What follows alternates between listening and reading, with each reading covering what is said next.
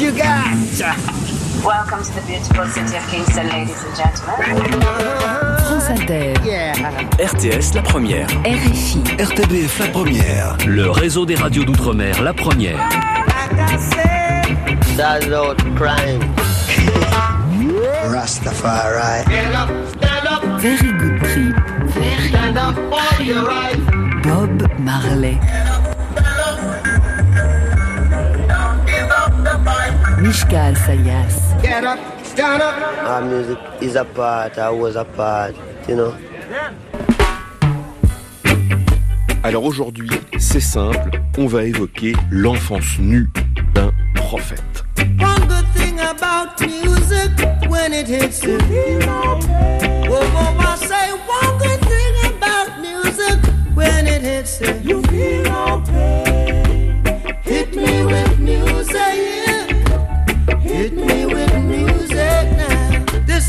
Church Don't Rock.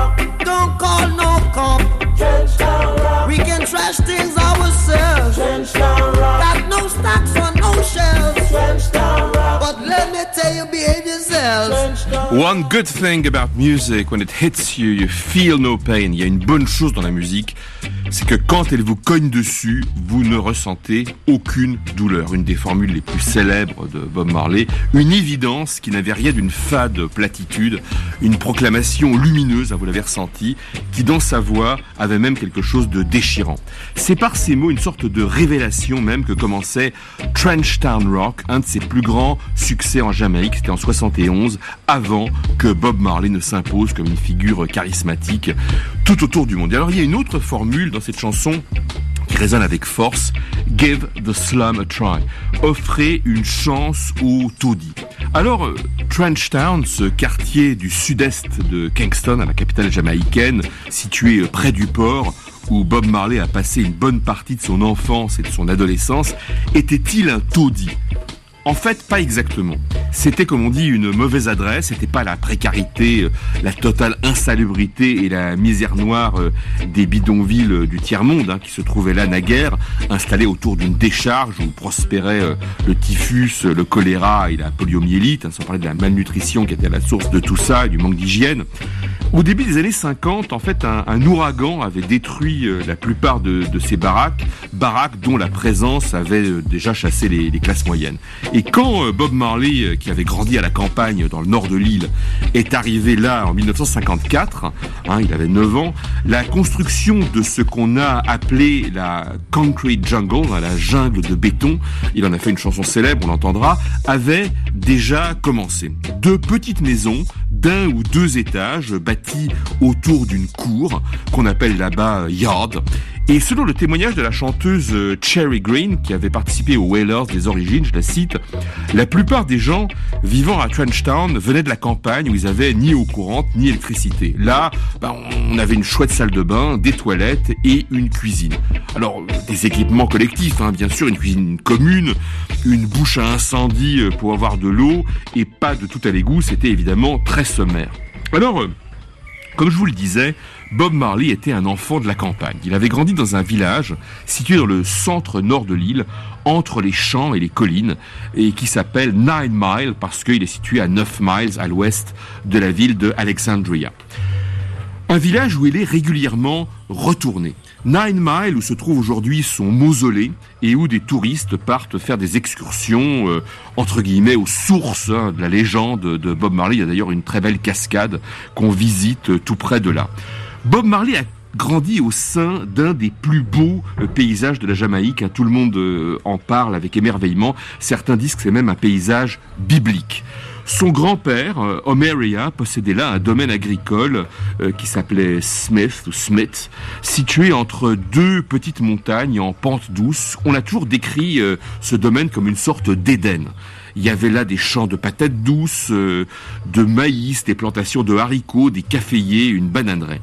Alors la situation familiale très singulière de, de, Bob Marley, je vais y revenir en détail, a poussé ce grand-père à remplir un rôle primordial dans son éducation. de fait, celui-ci, son grand-père maternel donc, fut pour lui un modèle et un exemple. C'était le père de Sadala, la paysanne qui, à l'âge de 18 ans, donna naissance au futur Bob Marley qu'on a longtemps appelé de son second prénom, Nesta. Le père de Sadala, Master Omeria, était originaire d'une lignée d'esclaves arrachés à ce que les Portugais donc, ont pu appeler la, Côte d'Or, soit la région du golfe de Guinée, hein, dans l'ouest africain. La couronne britannique n'avait aboli l'esclavage en Jamaïque que en 1834. Et Maître Omeria, qui se faisait appeler Custos, un titre familier qu'on pourrait traduire par chef, était un personnage charismatique, d'un autre temps. Sorte de chef tribal, il avait fait entre 20 et 30 enfants à plusieurs femmes différentes. Et Sadella était la sixième des neuf que Omeria avait eu avec son épouse légitime. Il exerçait aussi l'activité de guérisseur, on l'appelait Myalman, hein, on peut traduire ça, on traduit ça parfois par sorcier, et il avait la réputation de concocter ses propres remèdes et potions. Omeria fréquentait aussi un temple local de la Shiloh Apostolic Church, une église chrétienne aux règles extrêmement puritaines et qui exigeait des femmes qu'elles s'habillent, euh, je cite, décemment et que ces fidèles se retiennent de fumer, de boire, euh, de jouer aux jeux de hasard et même d'assister à toutes sortes de spectacles profanes, sans parler de fréquenter évidemment les, les boîtes de nuit, et dont les membres pour autant se livraient à des rituels accueillant des formes de transe et de possession propre à ce qu'on a appelé le revivalisme, soit un syncrétisme empreint de croyances animistes. Omeria aimait et pratiquait la musique, c'est important de le souligner. Il jouait du violon, de la guitare et de l'orgue. Il y a aussi un membre de la famille qui jouait de la guitare et du banjo au sein de groupes qui animaient des balles populaires. Et puis chez Omeria, il y avait une TSF qui permettait de capter une radio diffusant des chansons américaines de Fats Domino, Elvis Presley et Ricky Nelson qui plaisaient beaucoup à, Bob Marley. Enfin, Omeria lisait à ses enfants des passages de la Bible, en particulier l'Exode. Et c'est lui qui a appris au futur Bob Marley à obéir, ne pas voler et toujours dire la vérité. Alors pour ça, faut dire, on pouvait difficilement compter sur son père, un personnage qui ne joua qu'un rôle fantomatique dans la vie de Marley. Avant de vous raconter la suite, histoire d'accompagner le soleil qui, je l'espère, entre là où vous êtes, une chanson joyeuse enregistrée par Bob Marley avec les Wailers en 1970 et diffusée l'année suivante, avant que leur popularité devienne mondiale, Soul Shakedown Party.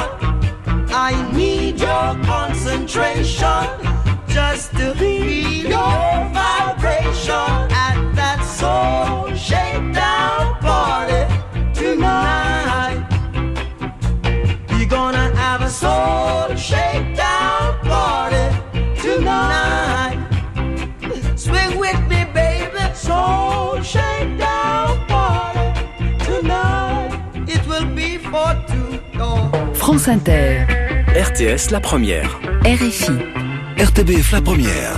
Le réseau des radios d'outre-mer La Première. Mishka Asayas, Very Good Trip, Bob Marley.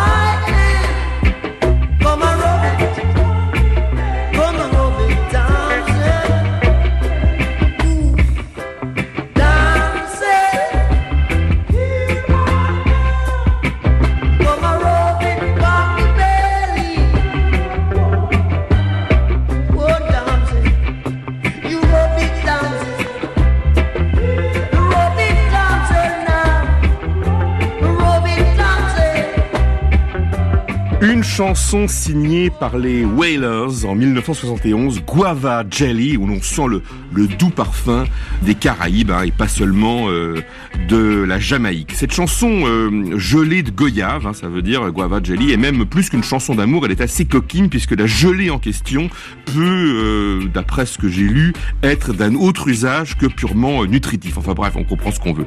Guava Jelly a été reprise l'année suivante, euh, 72, par le chanteur américain Johnny Nash, hein, je vous en ai parlé lors d'un épisode précédent, qui fut le premier euh, parrain international, d'ailleurs euh, parrain au plein sens du terme, de Bob Marley. Et d'ailleurs, euh, à propos de cette chanson, Barbara Streisand a repris à son tour, deux ans plus tard, Guava Jelly. Alors, je vous ai parlé longuement du, grand-père euh, de Bob Marley, Omeria, qui joua un rôle primordial dans son éducation et à beaucoup d'égards lui a servi de modèle. Sa mère, euh, Sadala, dite Sedi, hein, âgée de 18 ans, travaillait au champ, hein, comme toute la famille. Alors, qui était, qui était le père de Bob Marley? Eh C'était un personnage euh, inattendu, comme sorti d'un autre récit, d'une autre histoire. Figurez-vous que Norval, c'est son prénom, Norval Marley, est déjà âgé de plus de 60 ans quand son chemin croise celui de Sidi, hein, la fille de Omeria Malcolm, une jeune fille alors âgée de 17 ou 18 ans seulement. Alors que fait-il dans le coin? Pourquoi l'a-t-on reçu euh, à la ferme? Eh bien, il se trouve que Norval Marley parcourt la région à cheval à la recherche de l'eau de terrain à distribuer à des vétérans de l'armée de l'Empire britannique. Empire auquel, je le rappelle, la Jamaïque a appartenu jusqu'en 1962, année de son indépendance. Alors on sait très peu de choses sur ce Norval, et en plus, ce peu de choses a été souvent exagéré et euh, déformé. Alors déjà, bon, euh, c'est l'information essentielle, Norval Marley était blanc.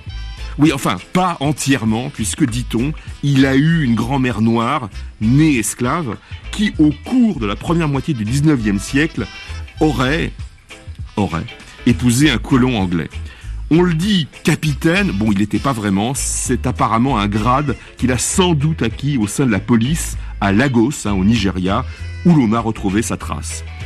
On l'a prétendu officier dans la marine marchande, c'est apparemment un mythe. Ce qui paraît sûr et certain, c'est qu'il est employé de l'État, qu'il a l'habitude de superviser des travaux publics, sa spécialité étant le ciment armé. Alors avant d'épouser Sadala, cet homme d'un âge certain a déjà été marié une ou deux fois et il est père d'au moins deux enfants. Contraint d'épouser donc Sadala après l'avoir mise enceinte, Norval crée un scandale dans sa famille blanche et sa mère, qui est encore en vie, décide sur le champ de le déshériter. En tout cas, dès le lendemain des noces, en 1944, dans le village de Nine Mile, Norval Marley repart seul pour Kingston, où prétendument on l'appelle sur un chantier. Et ce, bien sûr, avant la naissance de Nesta, le futur Bob Marley, lequel ne verra son père que très épisodiquement durant sa petite enfance. Un père qui, au début, va verser un peu d'argent, hein, permettant à Sadala de, de bâtir une petite cabane pour elle et l'enfant. Il va aussi l'aider à ouvrir une petite échoppe, à une épicerie où elle pourra vendre entre autres des légumes euh, des productions de son père. Cela dit, cela dit, Norval fera tout pour arracher l'enfant à sa mère et il y parviendra. En tout cas, le décor est planté. Nesta grandit entre deux mondes, deux milieux. C'est un métis, un sang mêlé. À Nine Mile, son arrière-grand-mère l'appelle, paraît-il, le petit allemand, tellement il a la peau claire.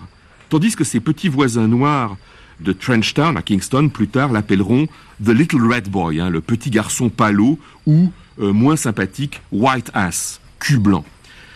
Tout de suite, un classique de Bob Marley avec les Wailers, hein, les Wailers d'origine, hein, le trio vocal qu'il a formé avec ses compagnons Peter Tosh et Bunny Livingston, évidemment j'y reviendrai, Small Axe. La chanson a été enregistrée par euh, le producteur Lee Perry, je vous en ai parlé, à Kingston.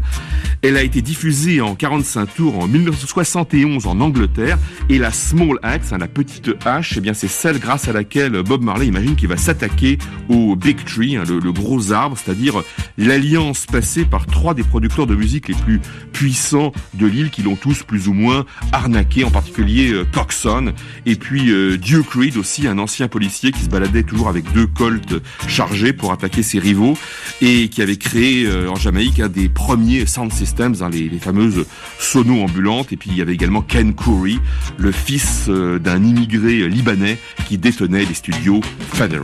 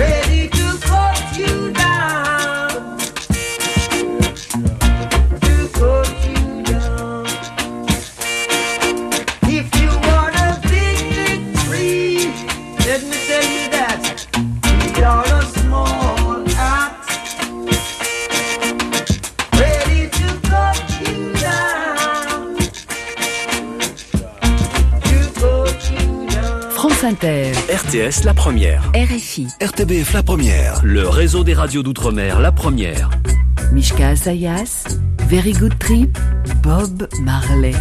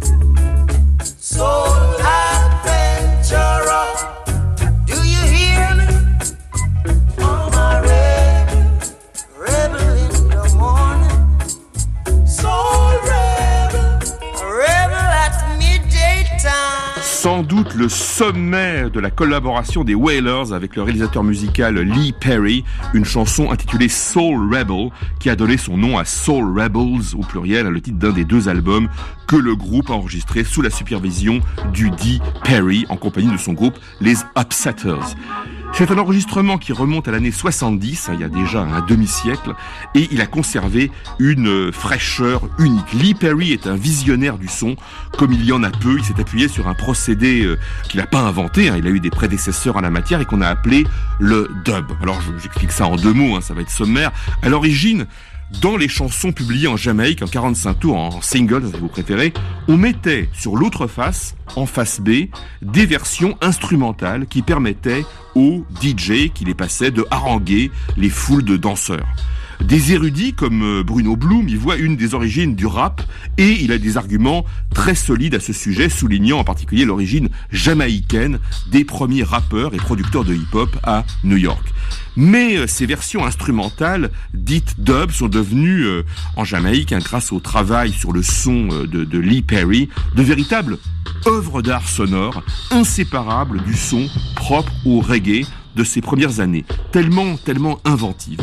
Autrement dit, le son propre aux chansons reggae s'est naturellement, progressivement imprégné de ce qu'on a appelé le dub formant des sculptures effilées comme des personnages de Giacometti où le vide et l'espace libérés par les sons qu'on retire et réintroduit brusquement avec avec des effets d'aspiration, d'écho et de réverbération à l'infini permettent d'imaginer un, un paysage épuré, euh, clairière magique, cric au clair de lune ou ciel étoilé où la voix et les instruments disparaissent comme escamotés par magie avant de réapparaître. L'influence de Lee Perry et de son groupe les Upsetters, dont Bob Marley va d'ailleurs braconner bientôt la section rythmique, hein, les frères Barrett, Family Man et Carly, hein, j'y reviendrai, c'est promis, est immense sur le son et le style même du reggae historique tel qu'on le connaît. Il suffit d'ailleurs d'entendre les premiers enregistrements des concerts qu'ont donné les Wailers hors de Jamaïque hein, en 73 Rastafari. Yeah, know. On est ébloui par ce style tellement fin, tellement élégant, tout en retenue d'une maîtrise parfaite. Bob Marley était un artisan méticuleux et il exigeait le meilleur de ses collaborateurs et dans l'épisode prochain de cette série spéciale de Very Good Trip consacrée à son destin, eh bien vous aurez l'occasion d'en prendre pleinement la mesure. Alors j'en reviens au père de Bob Marley, Norval. En 1951, alors que l'enfant euh, qu'on appelle toujours Nesta a 6 ans, le père annonce à sa femme sa décision. Placer l'enfant dans un pensionnat de Kingston pour que celui-ci puisse bénéficier d'une meilleure éducation. Alors Sadella, qui n'a pas un sou et pas son mot à dire, cède. Alors au début, elle a des nouvelles, tout va bien, Nesta apprend bien, et puis plus rien. Ses lettres demeurent sans réponse, et puis un jour, une cliente de son épicerie, de retour de Kingston, lui rapporte qu'elle a vu Nesta dans la rue, livré à lui-même. Son père l'a en fait placé chez une vieille femme à la santé fragile. Il lui a laissé l'enfant dans l'espoir qu'un jour, celui-ci hérite des biens de cette personne âgée et sans famille. Alors que fait Sadella? Bah, elle assemble ses maigres économies et elle se rend à Kingston. À Kingston, elle retrouve l'enfant qu'elle reprend découvrant en même temps que Norval a changé de vie sans la prévenir. Secrètement marié à une autre femme, devenu gérant d'une école privée, il ne semble plus avoir toute sa tête. Sedella portera plainte pour bigamie, elle ramène Nesta à Nine Mile, et trois ans plus tard, en 1955, on apprendra la mort de Norval, ce père que Bob Marley n'aura pratiquement jamais connu. Tout de suite, Try Me, un titre signé par les Whalers, enregistré encore une fois sous la supervision de Lee Perry et publié à l'origine en 70 dans un album qui s'appelait Soul Rebels.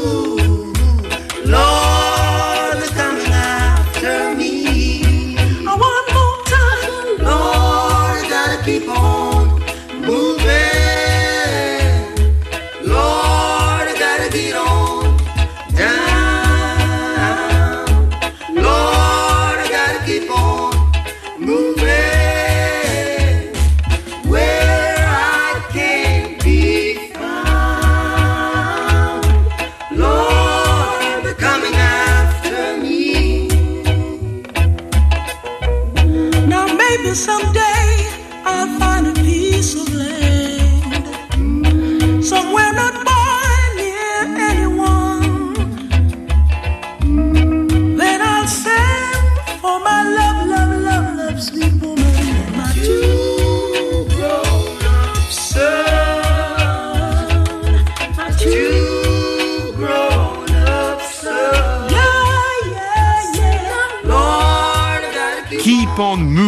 Un bel exemple de la magie qui naissait de l'union des trois voix des Wailers, Bob Marley, Peter Tosh et Bunny Livingston, dont le modèle vocal était le trio vocal des Impressions de Chicago, où s'est révélée la voix d'or merveilleuse, haute de Curtis Mayfield, haute tout comme celle de Bunny Livingston, que certains professionnels en Jamaïque ont pu considérer comme un bien meilleur chanteur que Bob Marley. Je vous parlais de Lee Perry tout à l'heure, ce plasticien du son. Eh bien, il lui est aussi arrivé de chanter d'une voix qui n'était pas vraiment celle d'un chanteur, mais avec, qui avait quelque chose de très singulier. Et sous son influence, quelque chose s'est comme métamorphosé dans la voix de Bob Marley. bien sûr, euh, Marley euh, avait son timbre, mais si vous comparez les enregistrements des années 60, un peu préhistoriques avec les Wailers, et ceux réalisés sous la supervision de Lee Perry, eh bien la différence est patente. On dirait que Marley a trouvé une façon de moduler, de, de modeler même sa voix autrement, de lui donner un accent plus nu, plus vulnérable, et ce tournant doit infiniment à Lee Perry. D'ailleurs, il suffit pour s'en convaincre d'écouter une chanson signée Lee Perry qui s'appelle Dreadlocks in Moonlight. Elle figure dans la BO d'un film du début des années 80 qui a été tourné sur une plage en, Jamaïque et qui s'appelle Countryman.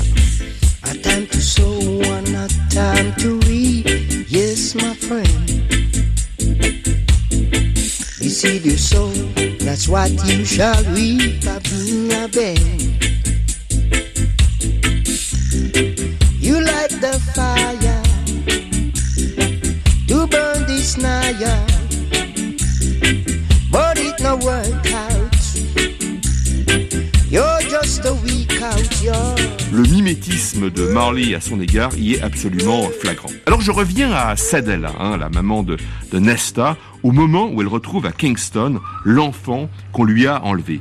Elle le ramène à Nine Mile. Alors les récits que elle et son fils ont pu faire de cette période rappellent certains épisodes de l'illustre légende dorée, vous savez, qui, qui narre la vie des saints et des martyrs chrétiens, ou encore, euh, on imagine les, les, les fresques de, de, Giotto.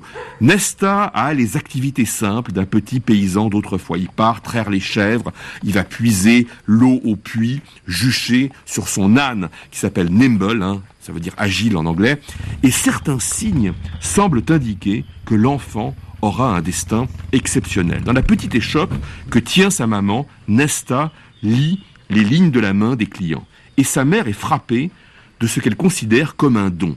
Tout ce qu'il prédit est exact, tout se vérifie. Un jour, Nesta annonce à une femme un événement funeste, lequel se vérifiera. Nesta décidera alors brusquement de renoncer à la chiromancie. D'ailleurs, cet étrange don de double vue qu'on lui prête donc dès l'enfance réapparaîtra plus tard dans sa vie, j'allais dire dans, dans sa légende, de façon plus troublante encore. En effet, c'est un élément de la légende de Bob Marley, et quand il s'agit de légende, après tout, l'important, c'est pas de savoir si des faits exacts sont produits ou si des paroles précises ont bien été prononcées, c'est ce qui frappe l'imagination, ce qu'on ne peut s'empêcher de croire. C'est ça qu'on retient. Ainsi, Sadella a-t-elle assuré qu'un jour de 1969, donc bien plus tard, alors que son fils l'a rejointe à, à Wilmington, dans le Delaware, c'est entre euh, Philadelphie et Washington, où elle est partie chercher un sort meilleur, eh bien, celui-ci prophétisera sa propre mort à l'âge de 36 ans. Encore une fois, je ne sais pas si c'est vrai, mais en tout cas, sa mère a affirmé qu'il l'avait dit. De retour à Nine Mile, Nesta se lie à un garçon plus jeune, un cousin arrivé de la ville, Bunny Livingston, qui partage sa passion pour la musique. Bunny sera le premier à se fabriquer une guitare au moyen d'une boîte de sardines, d'un morceau de bambou et de fils électriques. Cela dit, le rêve de Nesta est alors de devenir footballeur professionnel. Il tape dans tout ce qu'il peut, noix de coco, boules de chiffon, etc. Et d'ailleurs, cette envie ne le quittera, enfin pas de devenir professionnel, mais en fait, cette envie de jouer au football ne le quittera d'ailleurs jamais. Alors je reviens à l'enfance euh, donc de Nasta, le futur euh, Bob Marley. En 1954, alors que l'enfant a 9 ans, eh bien Sadella n'arrive plus à joindre les deux bouts. Elle se résout à partir euh, pour la ville, à Kingston, pour y trouver un emploi de femme de ménage. Elle laisse l'enfant à une sœur au village, mais le garçon se révèle trop turbulent et sa mère finit par le faire venir auprès d'elle dans le quartier de Trenchtown que je vous ai tout à l'heure décrit. C'est là que l'enfant, qui est encore Nesta, le futur Bob Marley, fera l'apprentissage d'une double exclusion. L'appartenance au ghetto, de Trenchtown, une mauvaise adresse, hein, comme on dit, et en même temps l'expérience du rejet par une partie de ceux-là même qui sont du quartier parce qu'il est trop blanc. Cette déchirure explique sans doute pourquoi Bob Marley deviendra, pour ainsi dire, Bob Marley. Trenchtown, cette jungle de béton que je vous ai décrite donc au début de l'émission, cette concrete jungle à laquelle Bob Marley consacrera une chanson mémorable.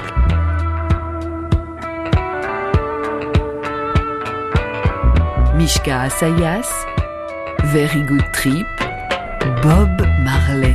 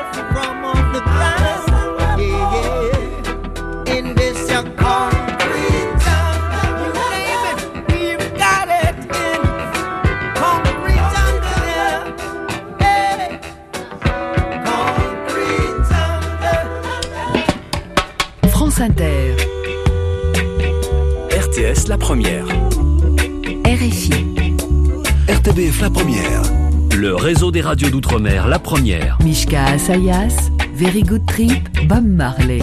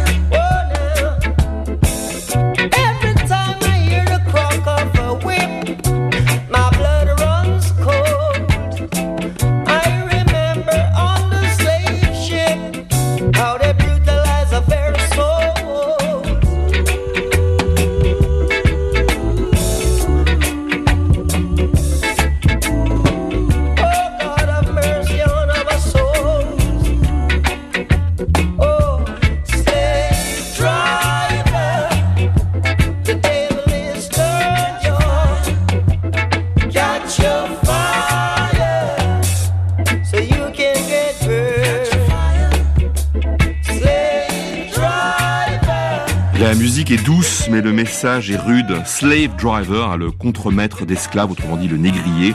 Chaque fois que j'entends le claquement d'un fouet, mon sang se glace. Des paroles à la résonance éternelle qu'on peut entendre dans cette chanson qui figure dans l'album Catch a Fire, attribué aux Wailers, sorti sans grand bruit en 1972, hein, le premier album que le groupe a enregistré pour la marque londonienne Island.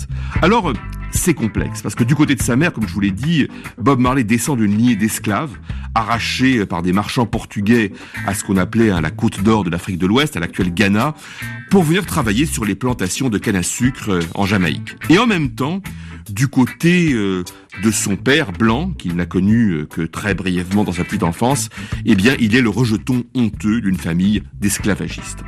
La Jamaïque vit encore à la fin des années 50 sous un régime colonialiste. hein. Je rappelle que la Jamaïque ne s'est détachée de la couronne britannique qu'en 1962. Et dans les faits, c'était encore une société euh, ségrégationniste où les Blancs forment une petite élite accueillant en son sein les Noirs qu'elle choisissait euh, parcimonieusement.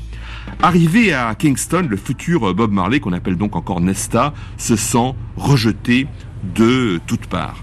Avec son cousin euh, Bunny, que son père euh, Toddy a aussi ramené avec lui à la ville, ils chantent euh, les cantiques, hein, les spirituals qu'ils ont entendus au temple, et puis les deux garçons découvrent aussi les chansons de Fats Domino, de Ray Charles, d'Elvis, sur les ondes des radios américaines, puisqu'en Jamaïque, on peut capter les stations de Miami en Floride et de la Nouvelle-Orléans.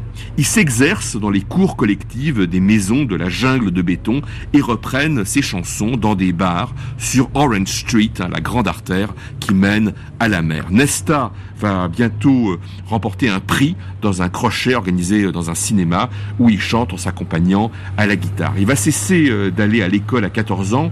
D'ailleurs, le cours, l'école hein, qu'il fréquente ferme un beau jour carrément ses portes tant la directrice découragée juge les élèves insupportables et irrécupérables. Nesta doit alors apprendre la soudure dans un atelier. Il travaille dans l'ouest de Kingston. Et dans cet atelier de soudure, eh bien, il vit une étape marquante de son parcours initiatique, une étape qui est entrée dans la légende. Sans protection, évidemment, il reçoit un éclat dans l'œil, c'est extrêmement douloureux.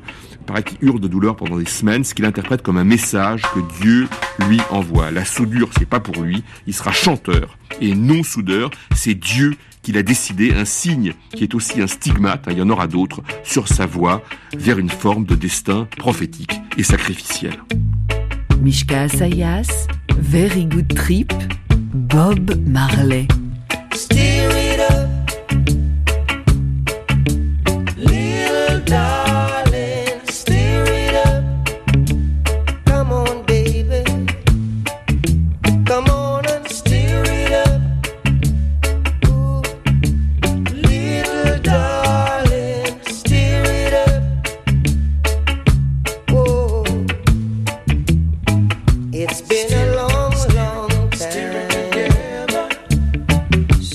I've got